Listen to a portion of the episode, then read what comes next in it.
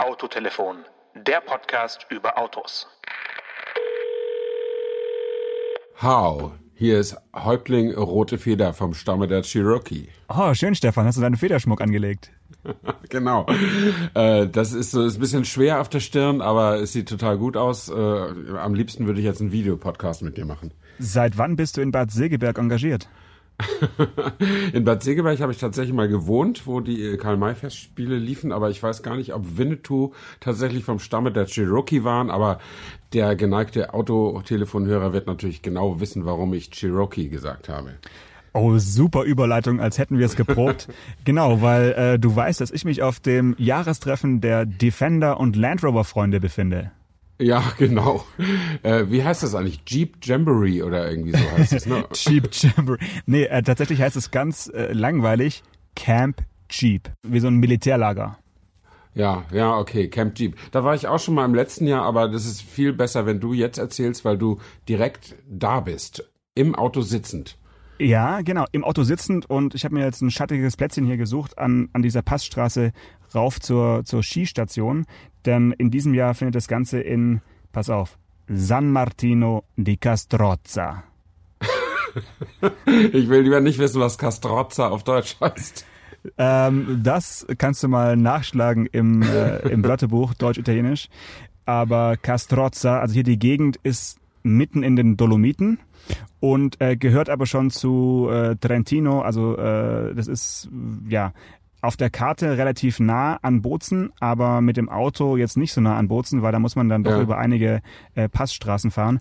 Und aus dem Grund bin ich gestern auch nicht über über Norden angereist, sondern quasi von Süden. Ich habe ein bisschen gefaked und äh, okay. bin nach Venedig ähm, geflogen mit meinem Segelflugzeug und bin dann von dort mit einem äh, Jeep Compass ähm, ja zwei Stunden 45 ohne Autobahnnutzung dann äh, hochgefahren in die Berge und habe mir ja mal die Alpen von der von der Südseite kommend angeschaut und bin dann so reingefahren. Ja. Das habe ich bisher auch noch nie gemacht, weil wenn ich die Alpen äh, von Süd in Nordrichtung durchquere, dann eben wirklich durchqueren, also entweder äh, Brenner oder oder Gotthard, aber so richtig einfach in ein Ziel in den Bergen fahren. Von der Seite war jetzt für mich auch neu. Und die okay. Dolomiten sind schon ja, sehenswert aus, aus jeder Richtung, muss ich sagen. Ja, das ist toll. Dolomiten finde ich auch klasse. Ich bin ja mehr so ein äh, Küstenmensch, aber so für kurze Zeit mag ich auch die Berge und ich finde Dolomiten auch total beeindruckend.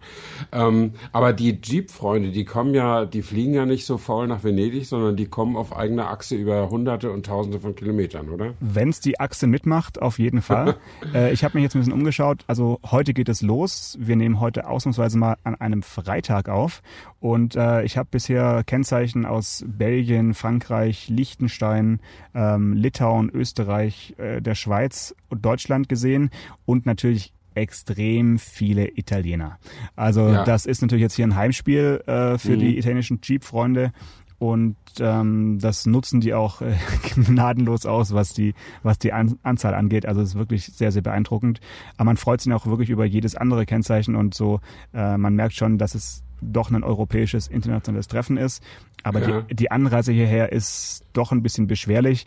Ich habe gerade eben mit einem äh, ja, Ehepaar mit einem Kennzeichen von äh, Fürstenfeldbruck kurz gesprochen und habe mal gefragt, äh, wie deren Anreise war. Aber hör am besten mal kurz selbst. Ja, wir sind mit einem Jeep Wrangler Rubicon da. Äh, Anreise war etwas möchte mal sagen, äh, erschwerlich, weil es doch durch kleine, enge Straßen ging, gelbe Sträßchen, zum Teil weiß eingezeichnete Straßen. Äh, war aber im Prinzip kein großes Problem. Von München hier runter haben wir äh, sechs Stunden gebraucht. Äh, Umleitung, Brenner umfahren und so weiter und so weiter. Ja, und wir sind gestern Abend angekommen. Heute startet das Ganze. Schauen wir, was auf uns zukommt. Ja, du siehst, äh, die Leute scheuen also vor nichts zurück. Ähm, vor allen Dingen, die fahren ja nicht mit normalen Autos wie, wie du und ich, sondern die haben ja im besten Fall dann auch extreme Grobstollenreifen aufgezogen. Und ja. äh, wer mal in einem Wrangler gefahren ist, der weiß, dass jetzt eine Passstraße mit einem Wrangler mit Grobstollenreifen mm, ein spezielles Erlebnis ist, sage ich jetzt mal. Ne? Ja, also ich habe mal, ähm, äh, also erstens finde ich ja Fürstenfeldbruck ist ja im Vergleich zu Litauen noch Kindergarten, ne? ist ja dicht dran an Italien. Ähm, aber äh, ich habe mal geguckt, ich war ja letztes Jahr, da war das in Österreich im Zeltweg, dieses Camp Jeep. Und da war ich auch zu einer Fahrveranstaltung. Damals war die jetzt aktuelle Generation des Jeep Wrangler äh, war da Thema. Und ich habe mal meinen Fahrbericht von damals wieder vorgeholt. Ähm, äh, und auf der Straße habe ich geschrieben, selbst wenn man den Viertürer fährt, der ja länger ist, 55 Zentimeter und auch einen längeren Radstand hat, ähm, da habe ich geschrieben, der Jeep fährt überall hin, nur nicht geradeaus.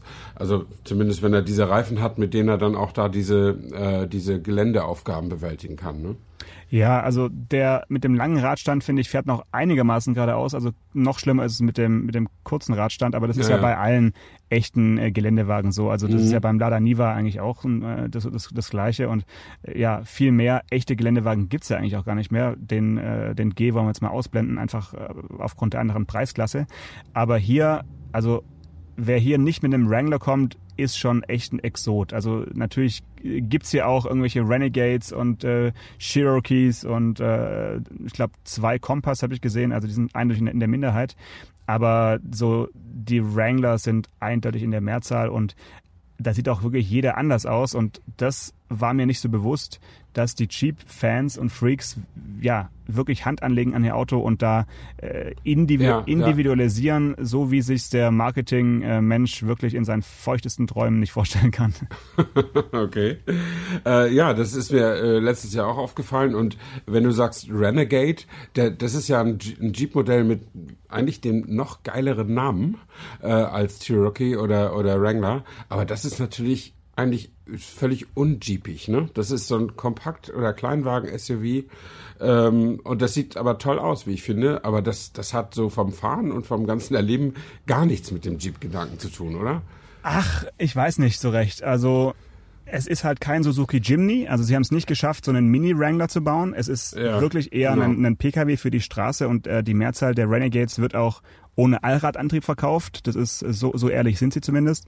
Ähm, aber es ist für die für die Jeep-Gemeinde hier habe ich das Gefühl der klassische Zweit-Jeep. Also die meisten haben halt irgend so einen einen für den Sommer und Gelände und äh, dann noch vielleicht einen Renegade für den Winter, weil äh, ich habe gestern Abend mit äh, mit so einem äh, ja äh, Paar zusammengesessen, die haben mir erzählt, dass sie insgesamt vier Jeeps haben und da meinte die Frau auch, ja, also mit dem einen fährt sie wirklich nur im Sommer, weil äh, sie hat sich einmal im Winter damit auf der Autobahn äh, gedreht auf Glatteis und ähm, seitdem ja fährt sie nur noch mit Autos, die ja für die Straße auch geeignet sind und sie hat, ja. die hat halt ihren ihren so hochgerüstet, dass der sich im Gelände deutlich wohler fühlt als auf der Straße. Mhm. Mhm. Äh, bist du denn schon die, äh, die speziellen Geländeprüfungen da gefahren? Also das ist ja beim Camp Jeep immer so das Highlight, dass die da Geländeprüfungen ausflacken oder abstecken, äh, wo der normale Geländewagenfahrer wirklich erstmal schluckt, wenn er das sieht. Ja, also die Anfahrt hier ist schon ganz cool. Das ist äh, quasi oberhalb des Skiortes äh, noch, noch so eine kleine Straße, die hochführt zur, zur Skistation, zur, zur, zur Gondel. Und ähm, die letzten, sage ich mal, 150, 200 Meter fahren also die Teilnehmer nicht auf dieser Straße, sondern biegen links mhm. ab und fahren dann das letzte Stück auf einer sehr, sehr steilen Skipiste nach oben. Ähm, das ist auch schon, sage ich mal, so das erste Highlight, wenn man hier ankommt, weil du hast das Gefühl am Anfang, also hier am Auto ist eigentlich wirklich nichts zu suchen, aber das haben sie ganz schön, ganz schön gemacht und da kommen dann auch die Renegades mit, äh, mit, mit Frontantrieb hoch. Das ist wirklich sehr, sehr eindrucksvoll. Achso, also das, das schaffen die schon, ja, die, das, die Renegades. Also, ja, das ist ja, ja, das ist immer der Gag. Die meisten mhm. Geländestrecken schafft fast jedes Auto mit Bodenfreiheit und äh, wirklich einen Allradantrieb brauchst du ja nur, also entweder wenn es extrem matschig oder rutschig ist oder mhm. wenn dann mhm. wirklich die Felsbrocken und die Verschränkungen so enorm sind, dass du halt dann ja, äh, ja gewisse Freiheitsgrade brauchst im, im, im, im Fahrwerk. Ähm, ja. Die die extremen Offroad-Strecken, die angeboten werden, habe ich noch nicht gesehen. Äh, die liegen ein bisschen ab von von dem eigentlichen Camp. Da muss man dann erst so hinfahren. Das werde ich mir noch alles anschauen. Aber hier am Infopoint, wo man sich anmelden kann für diese verschiedenen Fahrten, ist, äh, sind schon lange Schlangen. Also ich denke, ja. äh, die Leute freuen sich auch, dass sie teilweise nicht im eigenen Auto äh, die extremen Touren machen müssen. Aber es, es steht auch dran, man kann auch mit dem eigenen fahren ja. und äh, für, für, für Kratzer haftet dann aber eben der, der Eigentümer. Mhm. Ja, ja, das schafft ja natürlich auch nochmal eine ganz neue Verbindung zu dem Auto. Und wenn man das tatsächlich, das gibt ja auch Teilnehmer, die das eben nicht nur optisch optimiert haben, ihr Auto, äh, sondern, sondern eben auch noch mehr an der Geländegängigkeit gearbeitet haben, was immer da noch machbar ist. Ähm, und äh, dann, glaube ich, äh, macht das schon Spaß, wenn man sagen kann, ich habe das mit meinem eigenen Jeep irgendwie auch bewältigt. Und das sind Strecken, also als, als Motorjournalist sieht man ja einiges an Geländewagenstrecken und kann auch einiges fahren und so. Und äh, mir macht das auf eine andere Weise genauso viel Spaß wie Rennstrecken fahren und ich empfinde das genauso als Privileg, äh, sowas immer mal machen zu dürfen. Und äh, diese, diese äh, Camp Jeep Strecke, die ich da im letzten Jahr in Zeltweg in Österreich äh, geboten bekommen habe, die ist mir äh, nachhaltig in Erinnerung geblieben, weil da habe ich wirklich gedacht, ähm, das kann nicht sein. Und wenn da nicht Streckenposten gestanden hätten, die immer gesagt haben, mach mal, mach mal, das Auto kann das, dann wäre ich wahrscheinlich auch wieder umgedreht. Ähm, das war extrem, nicht nur extrem matschig und extrem tiefe Rillen, sondern es war auch über die ist auch noch extrem steil. Also du durftest auch wirklich nicht vom Gas gehen, musstest schön immer langsam vorwärts fahren. Und äh, ich hatte noch das top ausgerüstete Modell ähm, Jeep Wrangler Rubicon, hieß das, äh, yeah. äh, mit, mit, ja, mit schaltbaren Differentialsperren. Und da kannst du wirklich bist, also der Tod für jedes Geländeauto im Gelände ist ja, wenn es zu den Achsen runtersackt. Ne? Ja. Äh, dann, dann ist das eben so tief eingegraben, da hilft dann eigentlich auch nichts mehr. Ähm, und wenn du aber diese schaltbaren Differentialsperren hast, dann kannst du auch da wieder dich rausackern, ja. Ähm, das ist, also da müsste man wirklich bis zum Boden einsacken, ja. dass das dann nicht mehr geht, ne, bis zum Fahrzeugboden. Und äh, aber das ist dann schon sehr beeindruckend, wenn du so ein schmatzendes Geräusch hörst von hinten links und weißt genau, dein Rad ist jetzt bis zur Mitte drin. Äh, das Auto steht, äh, ist auf Aufwärtsfahrt und steht gleichzeitig links geneigt Richtung allerdings bewaldet im Abhang, kann also nichts passieren. Ähm, und wenn du jetzt dir vorstellst, da ist jetzt kein freundlicher Streckenposten, der sagt, mach mal, gib mhm. weiter Gas, ist alles mhm. gut, sondern du bist da ganz alleine. Da fängst und da du ist dann ja auch, da ist ja auch dann Aussteigen keine Option, dann bist du ja sofort mit deinen Halbschüchen, die du trägst, mit auch nochmal einen halben Meter drin. Ja. ja. also das ist, äh, das ist schon wirklich sehr beeindruckend und ich bin ja auch sicher, du wirst das noch machen. Die Veranstaltung beginnt ja erst und äh, da wirst du sicher in, in, der nächsten Woche auch noch was Begeistertes zu erzählen haben. Äh, das ist natürlich völlig irreal. Man macht das normalerweise eben nicht, schon gar nicht unbegleitet und so weiter, weil ich denke, dass die meisten Leute, die jetzt keine beruflichen Geländewagenfahrer sind, ähm, dass die dann natürlich bei sowas, wenn sie es privat versuchen im Wald oder irgendwo im Gebirge, dass die auch einfach stecken bleiben und auf Handyempfang hoffen müssen. Und auf den ähm, Förster, der sie dann äh, den erstmal den Hintern versohlt. Aber ja, du, genau. du, du, sprichst genau das richtige Thema an. Also ich habe mich ja gewundert, dass so viele Menschen äh, an, an so einem Treffen teilnehmen. Und ich habe mal. Wie viel sind's denn? Also im letzten Jahr, im letzten Jahr, da wo du warst, waren es wohl irgendwie über 800 und ja. äh, und hier aufgrund der beschwerlichen Anreise rechnen sie jetzt so mit äh, 550, glaube ich. Äh, ja, okay. so, und das ist schon schon ordentlich. Ich habe mal gefragt, äh, was eigentlich die Gründe sind, warum man hierher kommt. Ja, Offroad fahren, die ganzen Jeeps mal wieder anschauen und ja, neue Gegenden kennenlernen, neue Leute kennenlernen. Ja, und da hast du es wieder gehört. Also diese extremen Geländestrecken, die man eben vor der eigenen Haustür nicht findet, die sind dann so quasi der Hauptmagnet. Das äh, habe ich immer wieder gehört, aber ich glaube, dass ein weiterer Grund ist schon so dieses Sehen und gesehen werden. Also die Leute mhm. zeigen ihren persönlichen Jeep mit dem äh, höher gelegten äh, Superfahrwerk und den extremen Reifen oder äh, den, den wegge, weggeschraubten Stoßfängern, zeigen sie einfach gerne. Also ich glaube, das ist schon auch so ein bisschen so ein leichter Fetisch. Äh, ja, dagegen ist ja auch gar nichts zu sagen. Und ich finde es auch total toll, wenn es Autotreffen gibt, wo man sich nicht die tiefer gelegten Autos zeigt, sondern die höher gelegten. Ähm, das, äh, dagegen ist überhaupt nichts zu sagen, wenn die, äh, die sind ja dann auch unter sich, weißt du? Und die müssen sich ja auch gar nicht schämen für gar nichts. Die können ja auch ein bisschen rumbranzen und ein bisschen rumprotzen, äh, weil die haben ja dankbares Publikum. Die, die finden das ja alle gut irgendwie. Ne? Mhm. Das ist schon was anderes, als wenn du, keine Ahnung, ein Oldtimer-Treffen oder ein Sportwagen-Treffen irgendwo in der Stadt machst oder so am Bahnhof und dann gucken da die ganzen Zivilisten zu und schütteln den Kopf und finden das doof. Ähm, und da sind die irgendwo tief im Wald versteckt, was keiner, der keine Einladung hat, irgendwie finden kann. Ja, hier und hast du maximal Murmeltiere, die ihren Kopf schütteln. äh, was genau. mich ein bisschen wundert, ist, äh, hier ist ja Naturschutzgebiet, also wird immer mal wieder durchgesagt vom... vom go, Buddy, go. genau. Hier vom, vom vom, vom Bühnensprecher und so, von wegen äh, Zona Naturale und Naturpark und alles ganz wunderbar. Und aus diesem Grund herrscht auch hier auf dem Gelände absolutes Rauchverbot, äh, bis auf einige ausgewiesene Raucherzonen. Und da musste ich wirklich kurz schlucken, dachte, hä, was sagt er gerade? Okay, hier, hier fahren irgendwie die, die Wrangler Rubicons hoch, ähm, mit, mit und ohne Partikelfilter, sage ich mal. Aber ja, die Gemeinde besteht auf jeden Fall auch auf, äh, auf das Rauchverbot. Das finde ich dann sehr konsequent. Ja, obwohl das Rauchverbot hat sicherlich Brandschutzgründe und keine Umwelt, äh, Luft, Luftreinheitsgründe, oder? Ja, gut, sie haben ja alles mit, mit Holzschnipseln äh, voll gemacht, also man, dass man Ja, nicht, im, nicht im Matsch steht. Aber ja, also es ist ein bisschen absurd. Die Ansage kommt alle halbe Stunde, glaube ich, dass, Ja. dass man nicht rauchen soll.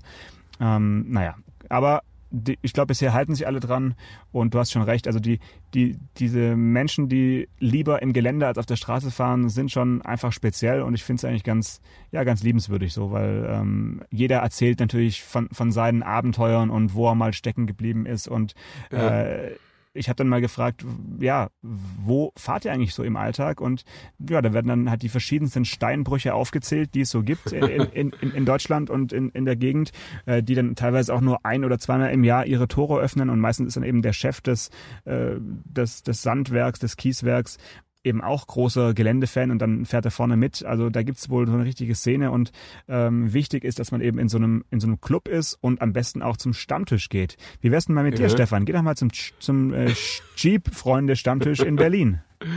Ja, ich weiß nicht. Ich bin ja nicht mal Geländewagenfahrer. Also das, äh, ich glaube, da ist Autobesitz ein gewi- ein gewisses Aufnahmekriterium und da kann ich mit meinem äh, Citroën C5 Kombi, glaube ich, nicht punkten. Der hat ja nicht mal Allradantrieb. Also ähm, nee, und außerdem bin ich auch nicht so ein Stammtischfreund, muss ich ganz ehrlich sagen. Ja, also es ist ja auch irgendwie ein bisschen absurd, dass man sich dann, nur wenn man das gleiche Auto fährt oder von ein Auto der gleichen Marke, dass man sich dann monatlich trifft und dann den ganzen Abend zusammen verbringen muss. Also wie viele Gemeinsamkeiten haben denn die Menschen dann eigentlich noch oder reicht es schon, einfach eine Gemeinsamkeit zu haben, um dann wirklich einen Stammtisch zu haben? Also ich finde das schon äh, auf eine Art und Weise beeindruckend. Ich überlege gerade, was es für mich gäbe, wo ich sagen würde, ja, das Thema finde ich jetzt so geil, dass ich dafür zu einem Stammtisch gehen würde. Hm. Also ich bin tatsächlich Podcast-Stammtisch. ja, das wäre doch mal was. Ähm, ich bin tatsächlich auch mal zu einem Stammtisch gegangen, zu einem Fotografie-Stammtisch.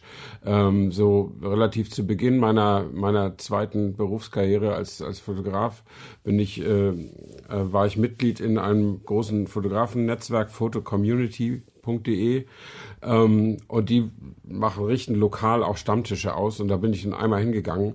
Aber es hat mir überhaupt nicht gefallen. Also es war, äh, man hat dieses eine Thema, das ist ja auch gut und deswegen kann ich es auch verstehen. Also wenn, ich glaube schon, dass sich unterschiedlichste Menschen gut verstehen können, wenn wenn sie eng an diesem einen Thema bleiben, was sie was sie eben zusammenbringt. Ähm, da wird man vielleicht erst nach dem fünften Stammtisch merken, dass der eine die AfD wählt und der andere die Grünen oder so, keine Ahnung. Ähm, aber ähm, äh, dieser, dieser Fotografenstammtisch ist mir in keiner guten Erinnerung geblieben, weil da wurde nur angegeben. Ähm, Ja. Also da haben die, die Leute, die nicht mit, mit äh, ihrem Equipment angegeben haben, die haben mit ihren Aktfotos angegeben.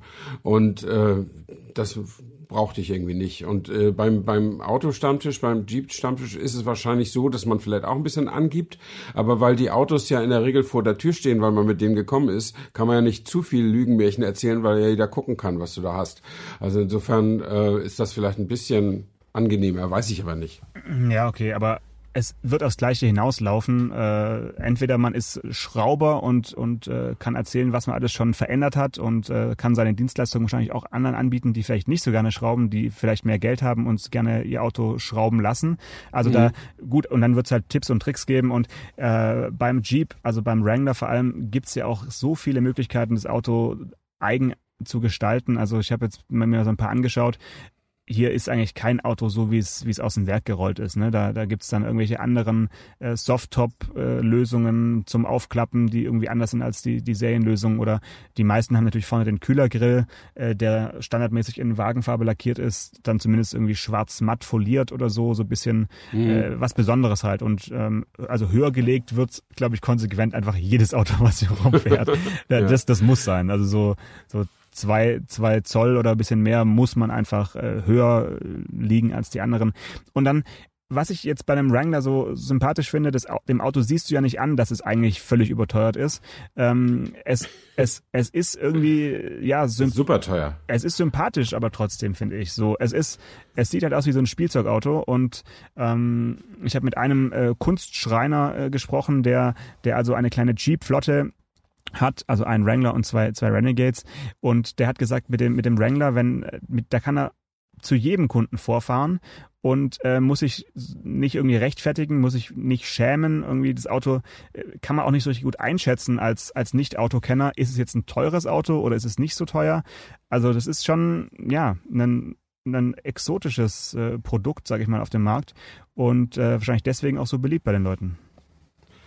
Ähm, ja, und es ist natürlich auch deswegen so beliebt, weil es seine Form nicht verändert. Also äh, es gibt ja inzwischen, wenn, wenn man jetzt von dem Willys Jeep von 1942 ausgeht, von diesem Kriegsnutzfahrzeug, äh, äh, ist inzwischen die elfte Generation. Also es ist die vierte des, des neuen Jeep äh, jetzt auf dem Markt. Aber lass mal die, die, die vier letzten an dir vorbeifahren und versuch mal die Unterschiede äh, im Vorbeifahren zu sehen. Es ist, die Grundform ist halt immer gleich.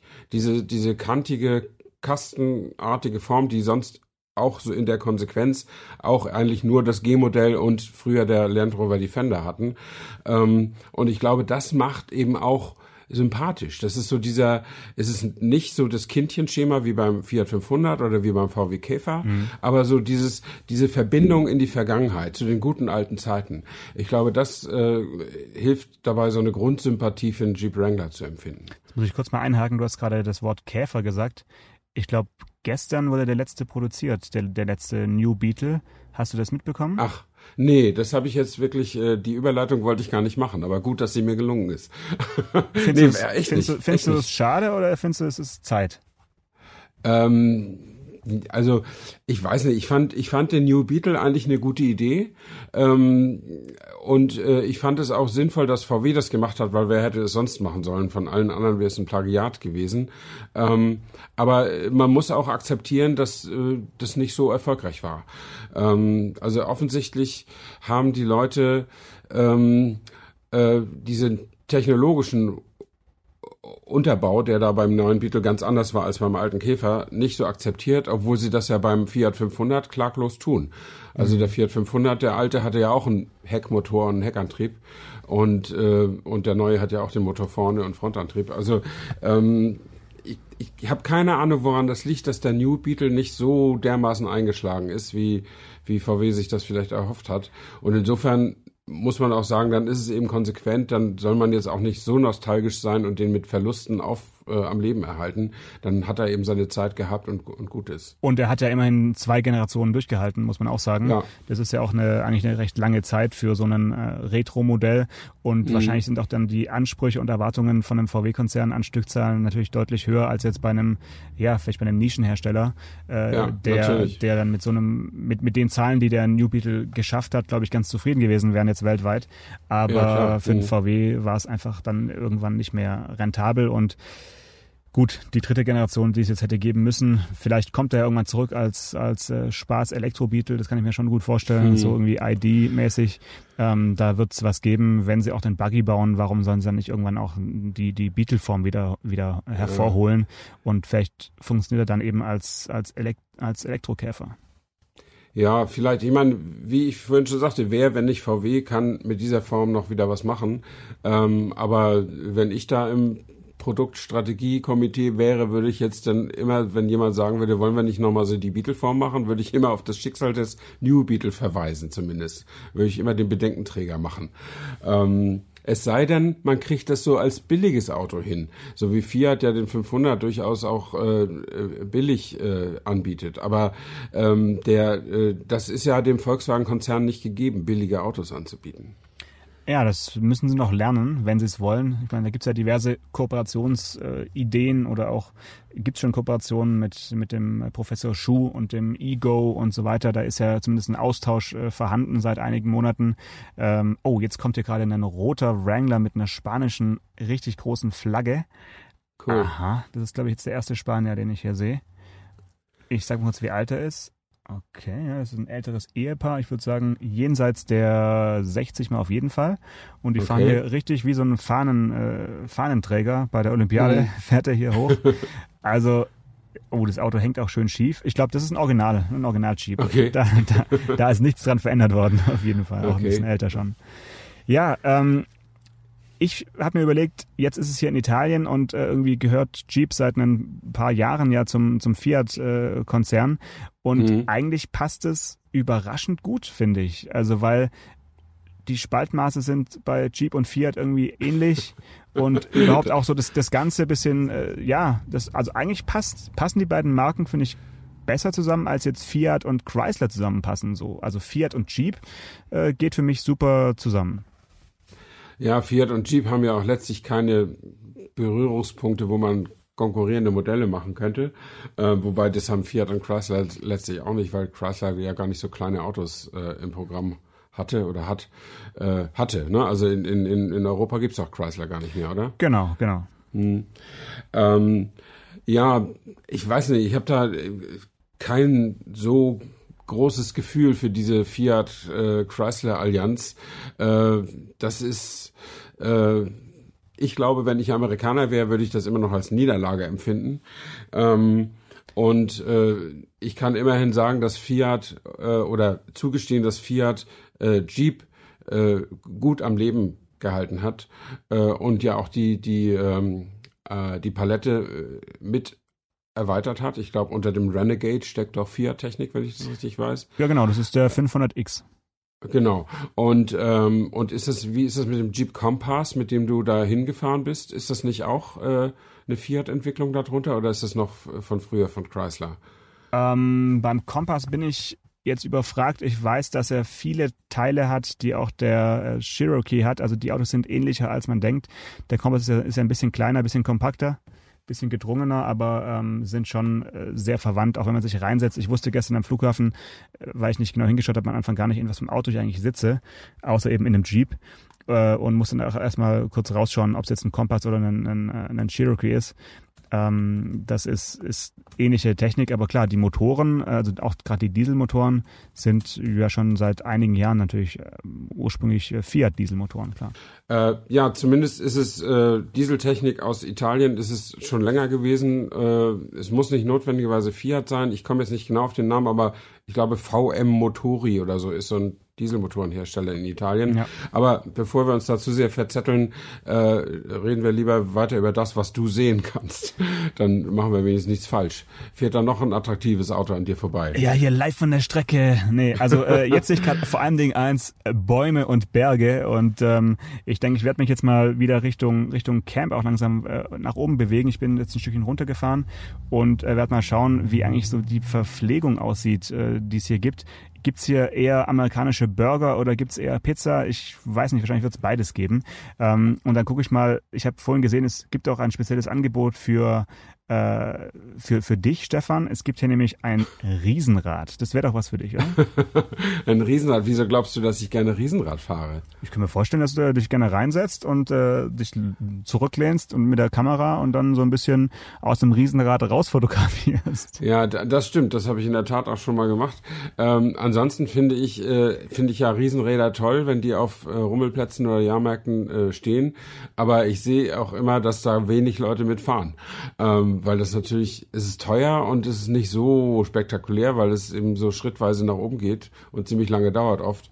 Ähm, aber ja, es gibt halt dieses Riesenrad in Le Mans beim 24-Stunden-Rennen und es gibt auch ein re- recht kleines, witzigerweise ein recht kleines Riesenrad in Daytona beim 24-Stunden-Rennen. Die sind immer ganz gut belegt, weil man da tatsächlich dann mal die ganze Strecke von oben sehen kann. Vor allen Dingen nachts, wenn die, wenn die Autos mit ihren äh, Lichtern da äh, durch die Gegend sausen. Ja. Und wenn man da ein bisschen Glück hat, äh, kann man vielleicht auch eine schöne Langzeitbelichtung machen, obwohl das in der wackelnden Gondel mit Stativ und so auch nicht so einfach ist. Ähm, aber äh, das habe ich persönlich noch nicht gemacht, weil ich stehe nicht gerne in der Schlange und äh, tagsüber macht es dann keinen Spaß. Also wie gesagt, das, das Riesenrad in Daytona ist extrem winzig, vor allen Dingen, wenn du wenn du äh, weißt, dass du in Amerika bist, äh, wo sonst alles so groß ist, äh, ist, ist verwunderlich, dass sie da, dass sie da nicht größer auffahren. Aber äh, ja, es ist halt so. Also Riesenrad, ja, aber ist nicht mein, mein richtiges Spezialgebiet. Dann schon lieber Geländewagen. Ja, also dann ist es wirklich so ein amerikanisches Ding, weil auch hier ist das sogenannte Riesenrad, würde ich sagen, eher so ein Zwergenrad. Also ich habe ja. jetzt die genaue Größe noch nicht äh, auf irgendeiner Plakette entdeckt, aber ich vermute mal, dass es nicht über zehn Meter hinausgeht. Aber, aber im Programmstrand äh, hier Hauptattraktion, eine der, der Hauptattraktionen sei ein Riesenrad. Also äh, okay. schön fotografiert auf jeden Fall auf dem Flyer, sieht's richtig groß aus. Jetzt hier so in echt, würde ich sagen wenn es kostenlos ist, äh, fahre ich für dich eine Runde mit. Aber ansonsten äh, fotografiere es lieber von, von weiter oben. Ja. Da, da habe ich einen besseren Überblick dann. Also ein Riesenrad, ein echtes Riesenrad in der Zona Naturale ist natürlich eine gewisse Attraktion, weil das darf da wahrscheinlich normalerweise auch nicht stehen. Das war im letzten Jahr in Zeltweg. Das war zwar ganz in der Nähe der der Rennstrecke, aber das war auch in einem Naturschutzgebiet. Also drunter macht's Jeep offensichtlich nicht. Ja. Was ist denn ein Jeep, ähm, der dich vom Hocker äh, hauen würde? Ich habe gesehen, hier stehen zwei Gladiators rum. Hast du den schon in echt gesehen? Gladiators, hilf mir mal auf die Sprünge. Ja, pass ist auf. das ein, ein Wrangler-Sondermodell oder was ja, ist das? das ist das ist äh, die Antwort von Jeep auf den äh, auf den G äh, Pickup, also auf den auf den Landau Lee. Äh, und so. zwar ist es jetzt ein Wrangler mit Ladefläche, also ein verlängerter Wrangler, so eine Art ja super Doppelkabine Pickup und mhm. ähm, das wird also ein, ein Schlachtschiff, äh, den, äh, das ist auch hier der, der Publikumsliebling, also jeder fotografiert sich davor und, ja. äh, glaube ich, träumt dann von, von diesem Auto. Er kommt allerdings erst nächstes Ende nächsten Jahres äh, nach Deutschland, äh, aber in den USA kann man, glaube ich, auch schon äh, bestellen und äh, der Markt in der arabischen Welt soll wohl auch sehr attraktiv sein. Ähm, böse Zungen behaupten, dadurch, dass man die, die Türen aushängen kann, kann man halt aus dem Auto in jede Richtung schießen. Also super Auto. ja, also ja, das kann ich mir gut vorstellen, dass viele Leute das attraktiv finden. Wenn du mich fragst, tatsächlich äh, würde ich, wenn ich einen Jeep kaufen wollte, müsste, dann wäre es ein Cherokee. Den finde ich dann schon noch am, vor, am coolsten. Vor oder nach Modellpflege? Weil der hatte ja so ein bisschen eigenartige äh, Tagfahrlichter, die so oben angeordnet waren wie so, wie so Streifen, was konsequent war und irgendwie auch ganz cool mhm. aussah. Aber nicht allen gefallen hat. Und jetzt haben sie es ja so ein bisschen abgeschwächt. Und mittlerweile finde ich jetzt das Gesicht vom Cherokee so ein bisschen hm, beliebig schon fast. Ja, aber ähm, also du weißt ja, dass ich immer nur neue Autos kaufe, insofern würde ich mir keinen gebrauchten Cherokee kaufen. Also äh, ich würde halt das nehmen, was da ist. Und ich finde so den, den Cherokee als als Produkt in, in seiner Substanz finde ich den eben einfach gut. Ich weiß nicht, dass der, ich weiß, dass der nicht so technologisch so ausgefeilt ist wie manch, manch andere äh, europäische Konkurrenz. Aber da ist eben auch so eine amerikanische Ikone, so ein, so ein Familien-SUV mit Geländegängigkeit, sage ich mal so. Ne? Ähm, und das, äh, da hätte ich nichts dagegen. Also das ist, äh, man kann, ich weiß nicht, da, da sind ja sicher auch ein paar Cherokees da mhm. bei dem Treffen, ja. wenn auch nicht allzu viele. Kannst ja mal mit einem halben Auge beobachten, ob die sich damit auf die Geländestrecken trauen oder ob es extra entschärfte Geländestrecken gibt, äh, die, äh, wo auch Cherokees sich bewähren können. Ähm, denn die haben es nämlich schon auch drauf. Ne? Also das, äh, man kann mit dem Cherokee auch eine Menge mehr anstellen, als man denkt. Ähm, und das finde ich dann schon irgendwie, irgendwie ganz cool. Also es hat äh, seinen Grund, dass ich mich als Häuptling der Cherokee gemeldet habe. Hätte ich jetzt gar nicht erwartet, dass du so ein äh, geheimes Fable für amerikanische Familien-SUVs hast. Wir müssen jetzt ganz, ganz dringend aufhören. Hier ist gerade ein weißes GLE-Coupé vorbeigefahren an mir. Richtung, oh, jetzt gibt's Krieg. Richtung Camp Jeep. Da muss ich jetzt mal hinterherfahren und schauen, was da los ist, weil der hat sich garantiert verfahren. Das kann ich mir vorstellen. Wahrscheinlich äh, wird er äh, das sehen, was da los ist, umdrehen und sich freundlich verabschieden, äh, was ich jetzt auch tue.